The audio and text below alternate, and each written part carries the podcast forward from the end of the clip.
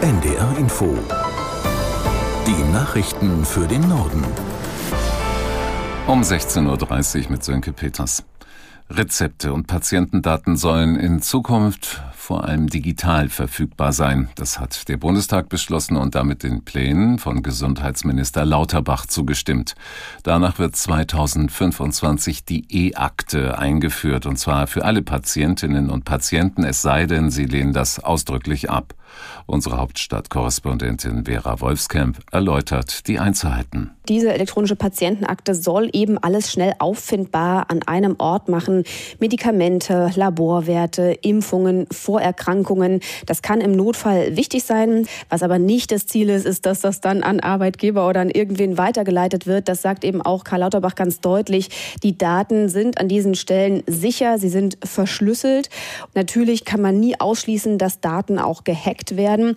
Aber da sagt Lauterbach, es muss jetzt langsam mal losgehen. Man kann jetzt nicht nur mit den Bedenken und Ängsten arbeiten. Deswegen ist nämlich Deutschland so weit hinterher.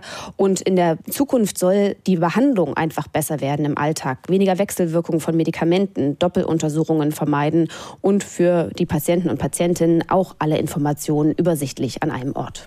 Eltern können ärztliche Bescheinigung, dass sie ein krankes Kind betreuen müssen, bald auch telefonisch und ohne extra Praxisbesuch bekommen. Möglich sein soll dies ab nächster Woche. Das haben der Spitzenverband der gesetzlichen Krankenversicherungen und die Kassenärztliche Bundesvereinigung mitgeteilt. Konkret sollen die Bescheinigungen für maximal fünf Tage ausgestellt werden können, wenn das Kind dem Arzt oder der Ärztin bekannt ist. Ungarns Regierungschef Orban ist weiter dagegen, mit der Ukraine über einen Beitritt in die Europäische Union zu verhandeln.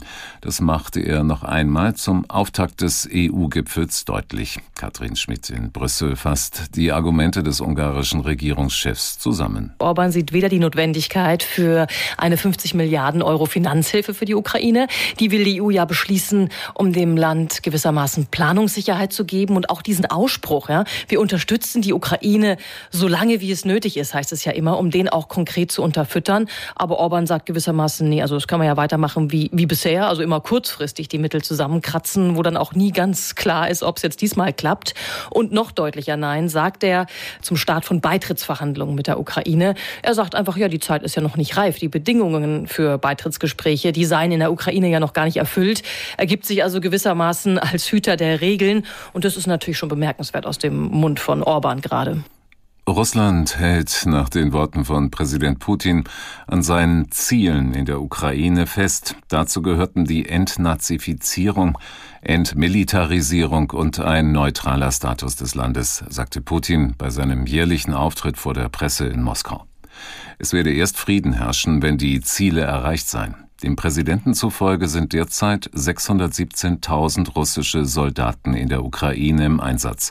Eine erneute Mobilisierung sei nicht absehbar. Das Bundesbauministerium hat mit sofortiger Wirkung das Förderprogramm klimafreundlicher Neubau gestoppt. Die Gelder seien aufgebraucht, hieß es zur Begründung. Die staatliche Förderbank KfW nehme daher seit heute früh keine Neuanträge mehr an. Von dem Programm konnten bislang Privatpersonen ebenso profitieren wie Unternehmen und Investoren. Bauministerin Geiwitz sagte, neue Anträge könnten gestellt werden, sobald der Bundeshaushalt 2024 in Kraft trete. Vertreter der Bauwirtschaft sprachen von einem schweren Schlag für die Branche. Die Nachricht über den Förderstopp sei völlig überraschend gekommen. Der niedersächsische Landtag hat mit den Stimmen von SPD und Grünen den Haushalt für 2024 beschlossen. CDU und AfD stimmten dagegen. Der Etat des Landes beträgt 42,4 Milliarden Euro.